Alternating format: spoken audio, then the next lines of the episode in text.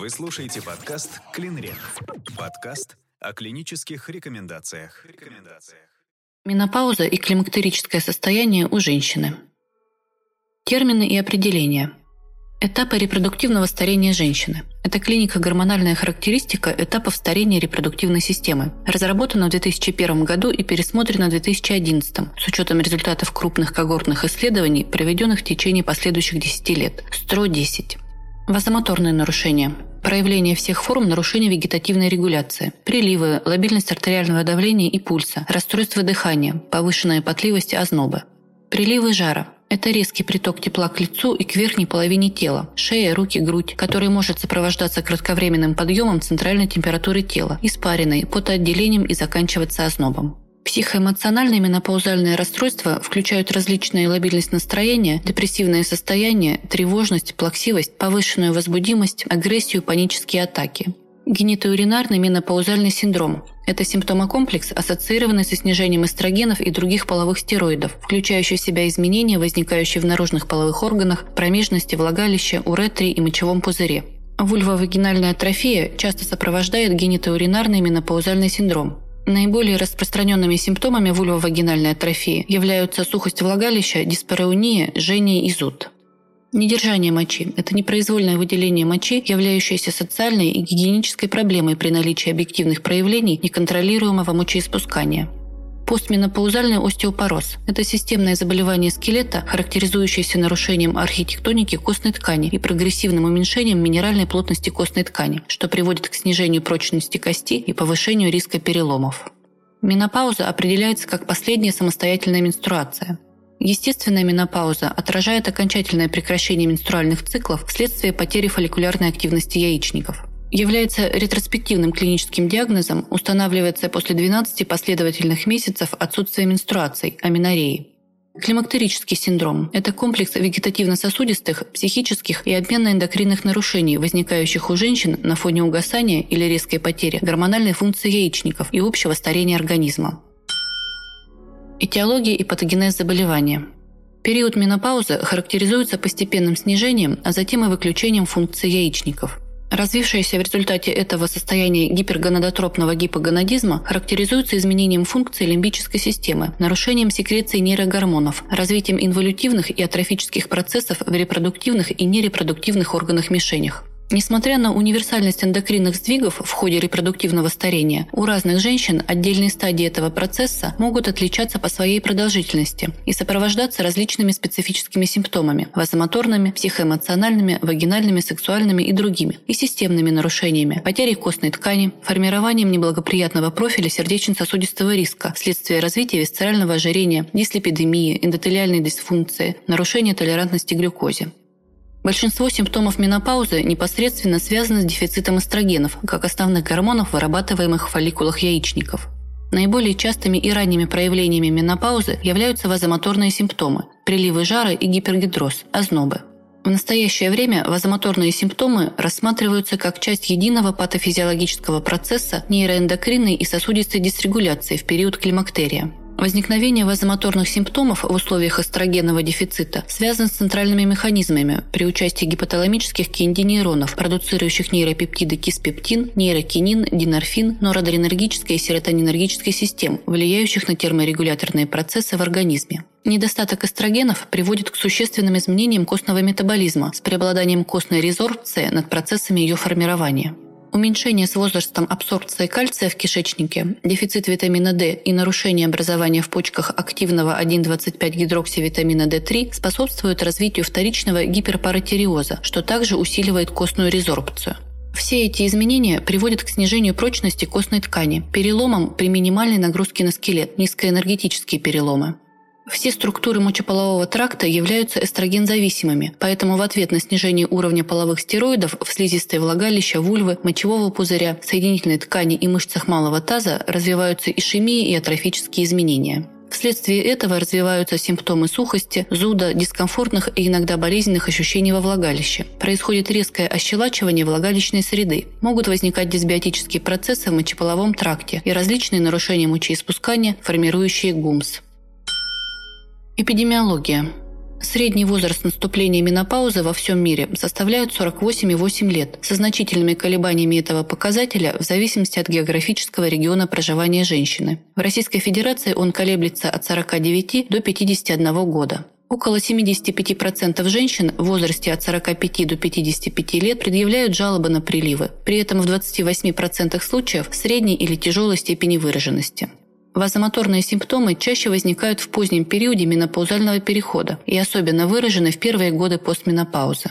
Распространенность нарушений сна у женщин в перименопаузе колеблется от 39 до 47%, у женщин в постменопаузе от 35 до 60%.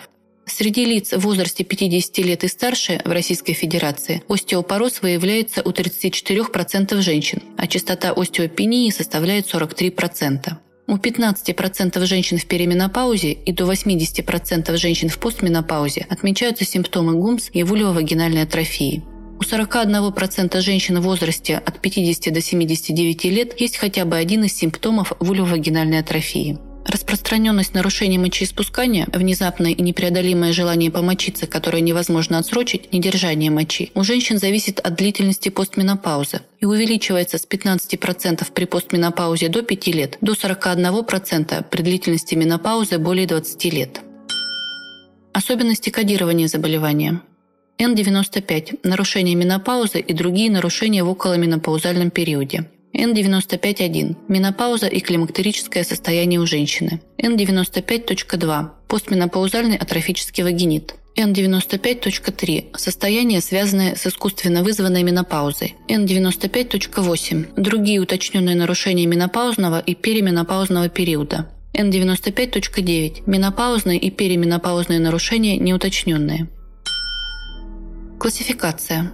Выделяют следующие типы менопаузы. Самопроизвольная – естественная менопауза. Ятрогенная – вторичная менопауза, наступившая в результате двусторонней авариэктомии, хирургическая менопауза, химио- или лучевой терапии. Преждевременная – преждевременная недостаточность яичников до 40 лет.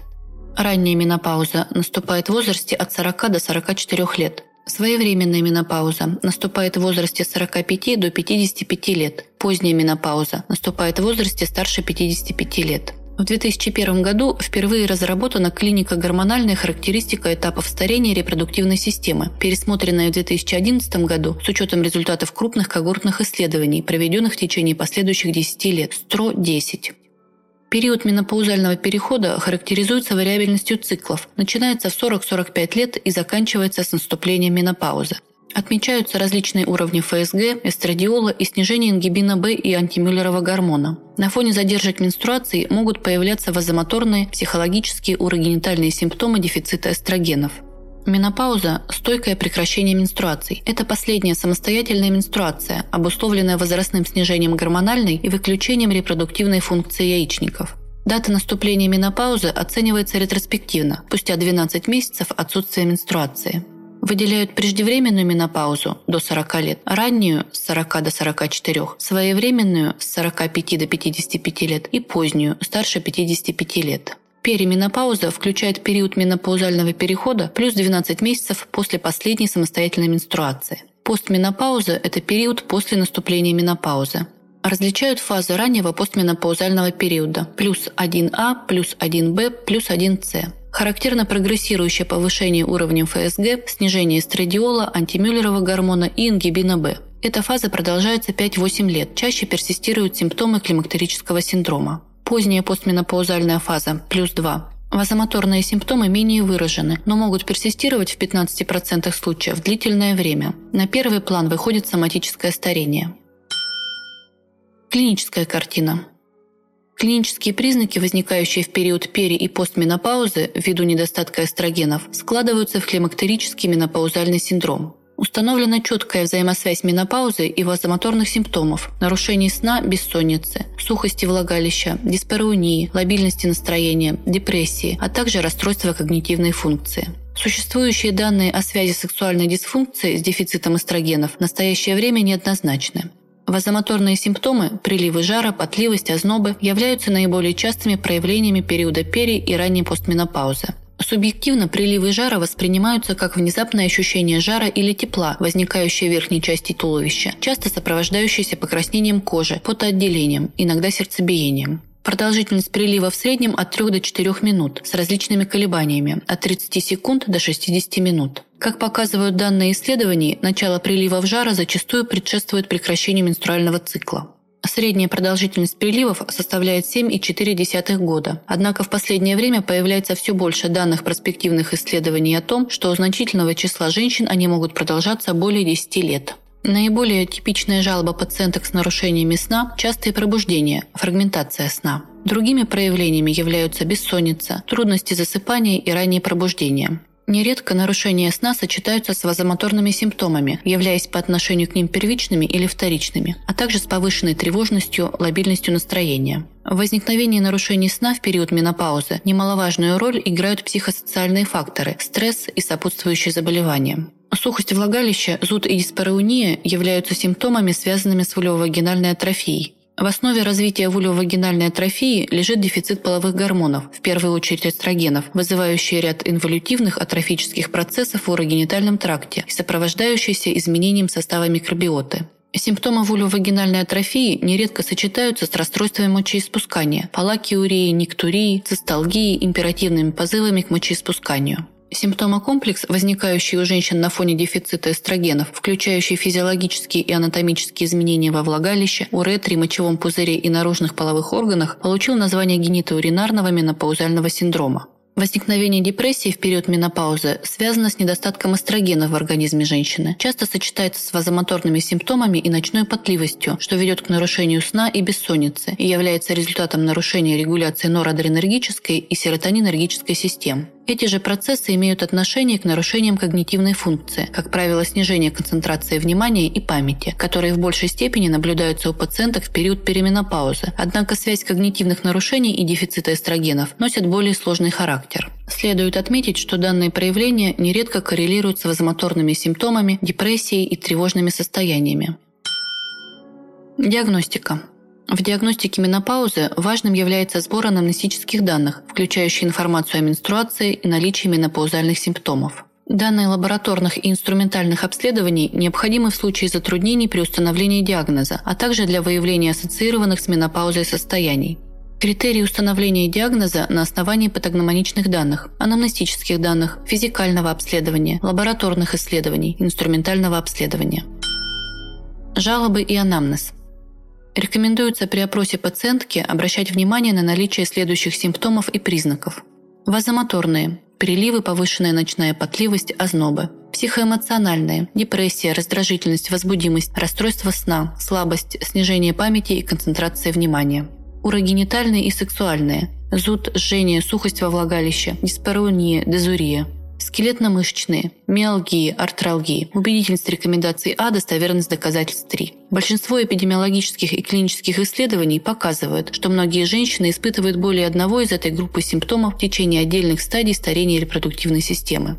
Следует подчеркнуть большую индивидуальную вариабельность менопаузальных проявлений среди пациенток, как по времени их появления, так и по длительности и интенсивности.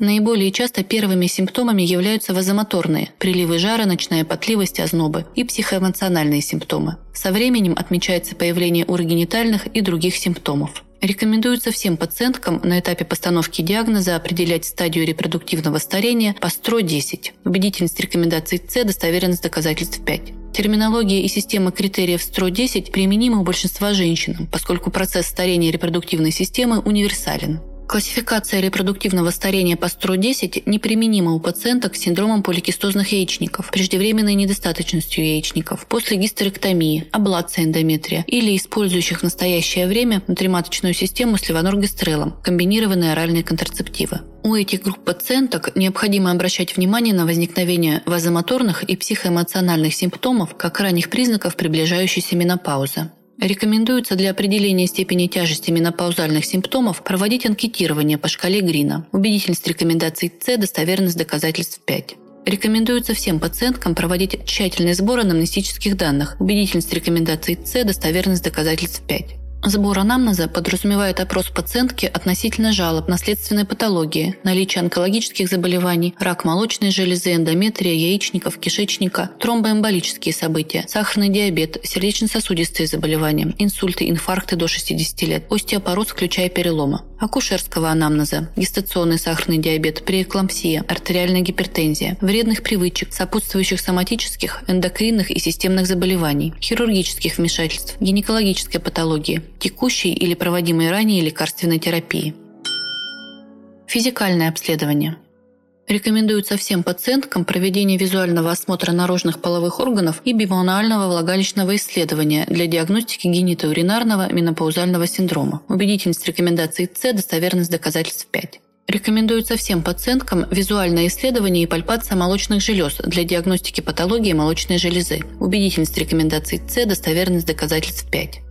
Рекомендуется всем пациенткам измерение окружности талии как ключевого показателя абдоминального и висцерального ожирения. Убедительность рекомендаций С, достоверность доказательств 5. Рекомендуется всем пациенткам определение массы тела, роста и вычисление индекса массы тела как важного показателя метаболических нарушений. Убедительность рекомендаций С, достоверность доказательств 5. Лабораторные диагностические исследования. Рекомендуется проводить гормональное обследование пациенткам в случае наличия затруднений при определении стадии репродуктивного старения.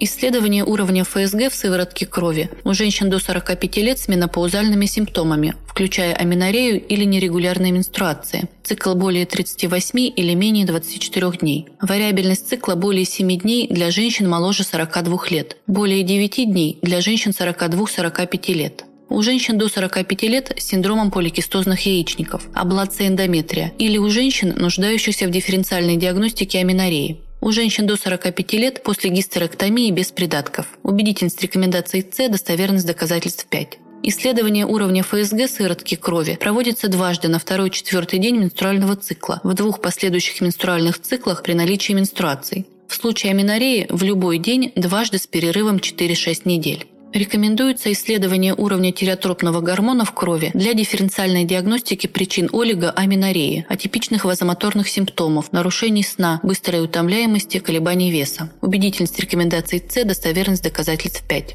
Рекомендуется исследование уровня пролактина в крови у женщин для дифференциальной диагностики причин олигоаминореи, галактореи. Убедительность рекомендаций С, достоверность доказательств 5. Рекомендуется определение концентрации водородных ионов pH отделяемого слизистой оболочки влагалища для уточнения диагноза вульвовагинальной атрофии в сомнительных случаях. Убедительность рекомендаций С, достоверность доказательств 5. Используется тест полоски для определения pH вагинального секрета.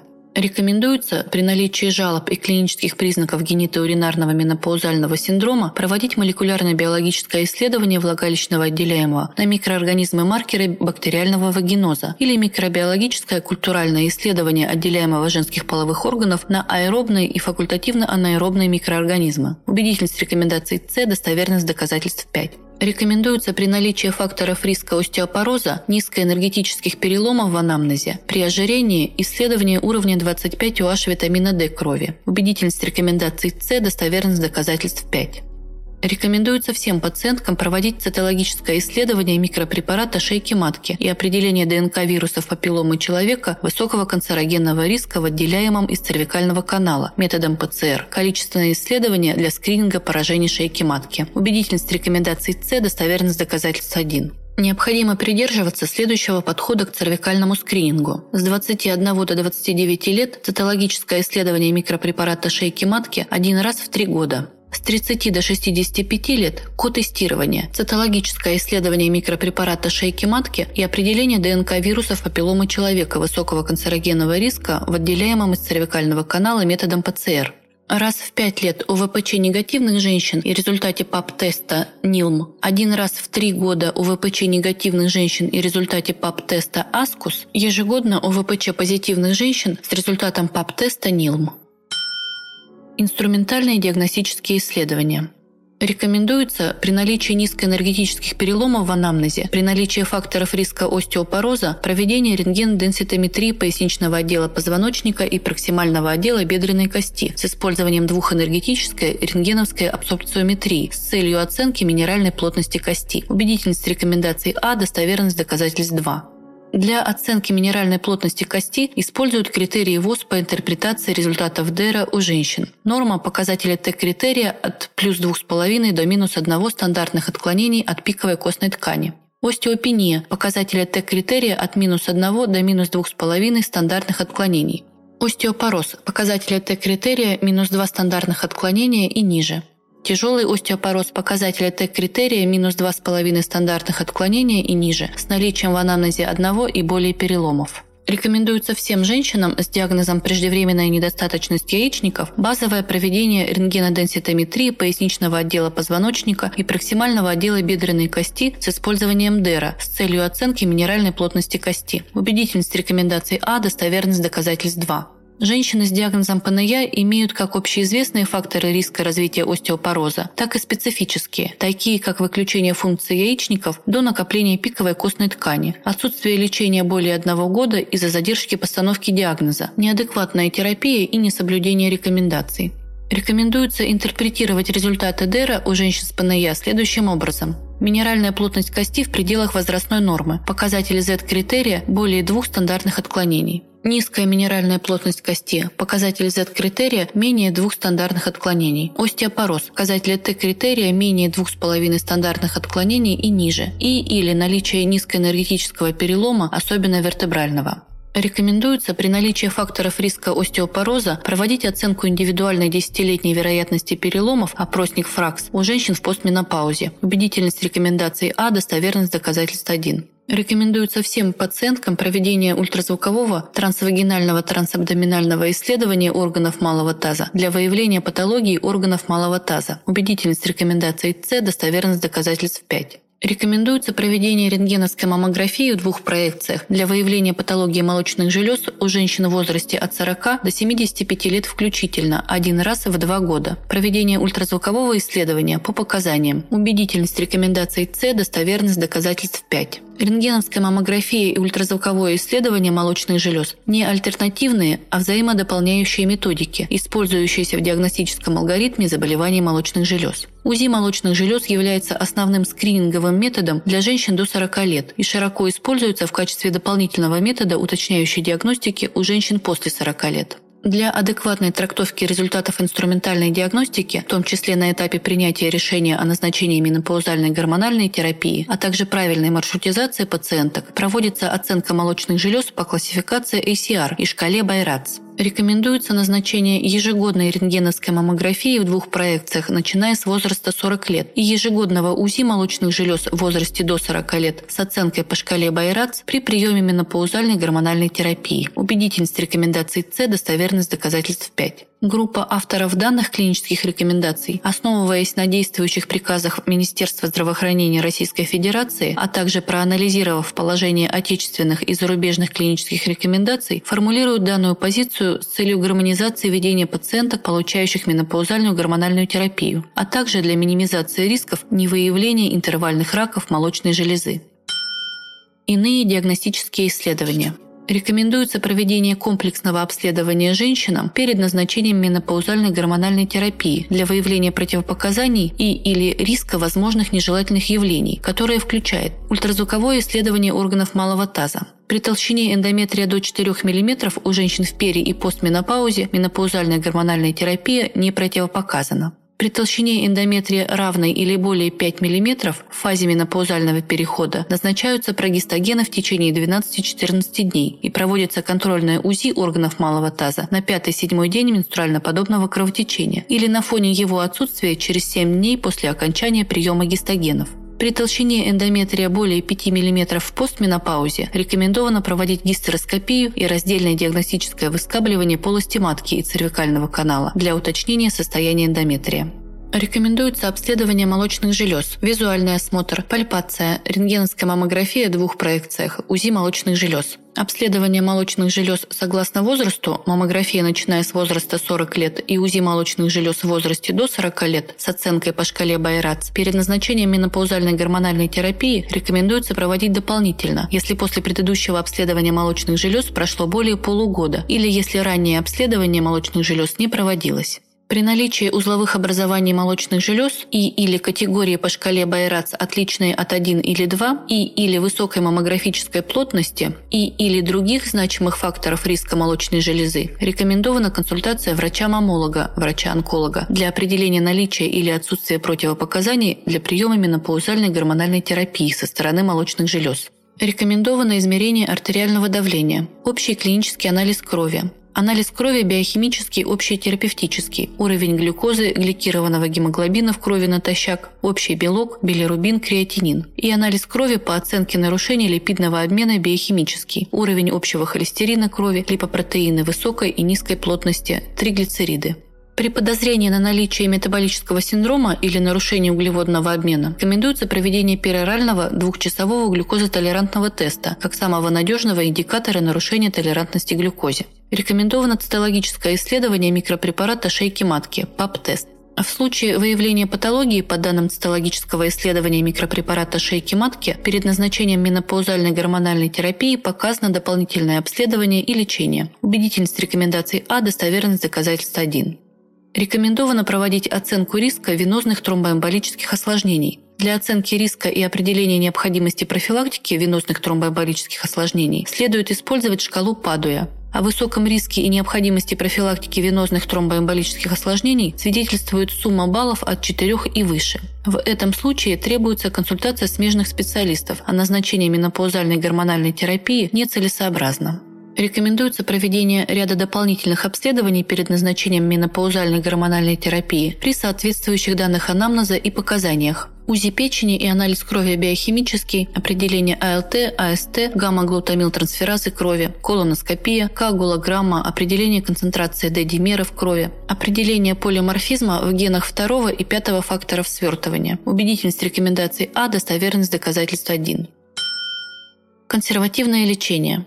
Индивидуальный подход к каждой пациентке является приоритетным при выборе тактики лечения климактерических расстройств. Учитывая современную концепцию персонализации менопаузальной гормональной терапии, врач при выборе терапии должен соблюдать следующие принципы. Безопасность составляющих компонентов используемого препарата. Персонификация менопаузальной гормональной терапии с учетом факторов риска сердечно-сосудистых заболеваний, рака молочной железы и постменопаузального остеопороза. Наличие коморбидных состояний у женщины. Подбор минимальной эффективной дозировки. Определение лекарственной формы препаратов менопаузальной гормональной терапии. Использование режима терапии с учетом возраста, стадии репродуктивного старения и потребностей пациентки.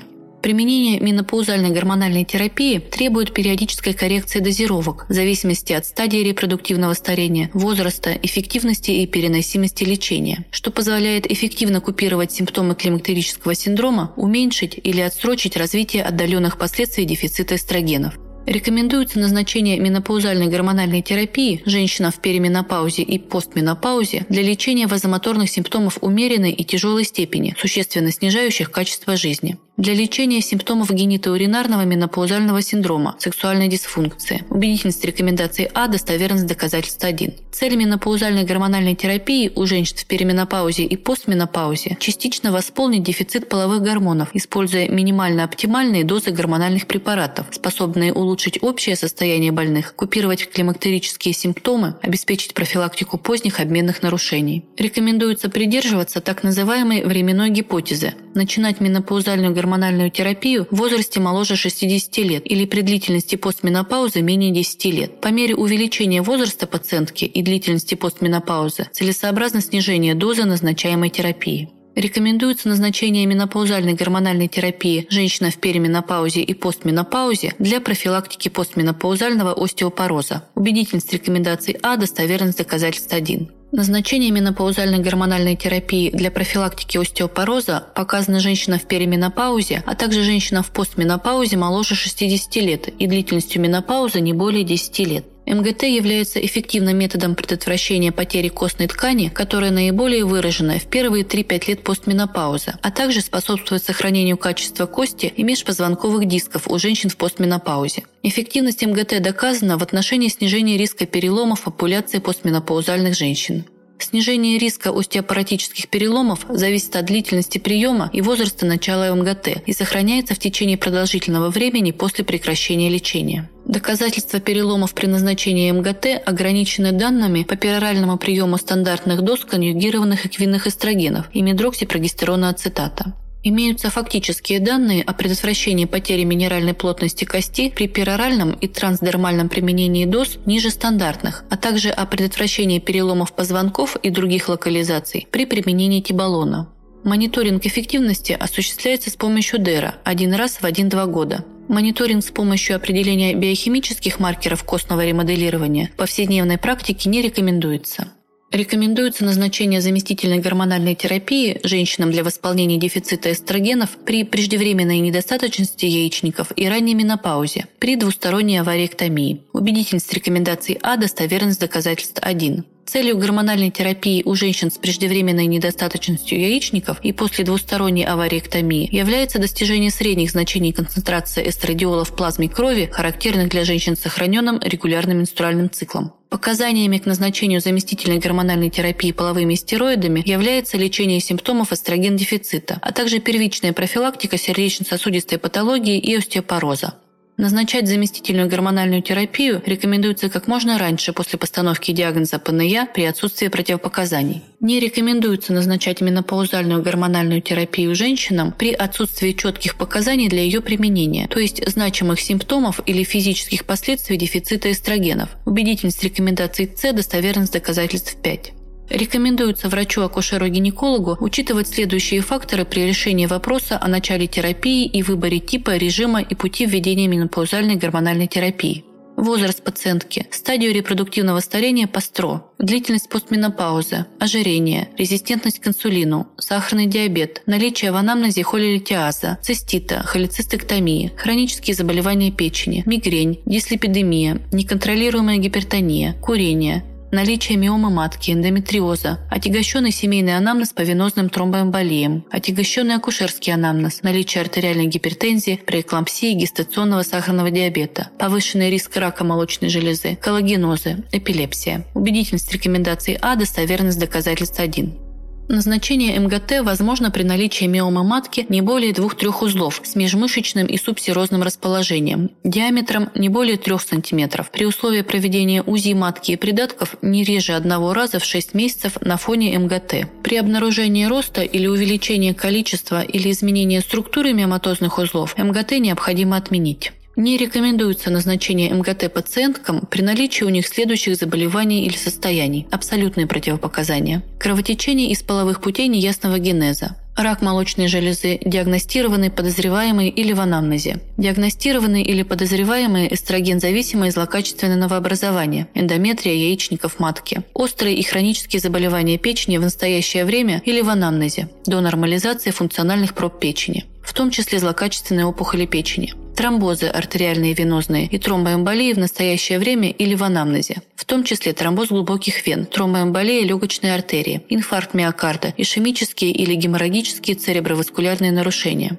наличие миомы с субмукозным расположением узла, наличие полипа эндометрия, аллергия к компонентам МГТ, кожная порфирия, Прогистоген – зависимое новообразование, например, менингиома для гистогенов. Убедительность рекомендаций С, достоверность доказательств 5. При наличии у пациентки миома матки с субмукозным расположением узла или при наличии полипа эндометрия рекомендовано оперативное лечение. В случае миома матки с субмукозным расположением узла – гистерорезектоскопия, миомоктомия. В случае полипа эндометрия – гистероскопия, раздельное диагностическое выскабливание или гистерорезектоскопия, полипэктомия – после получения результатов диагностического исследования рассмотреть вопрос о назначении МГТ. Вы слушаете подкаст «Клинрек». Подкаст о клинических рекомендациях.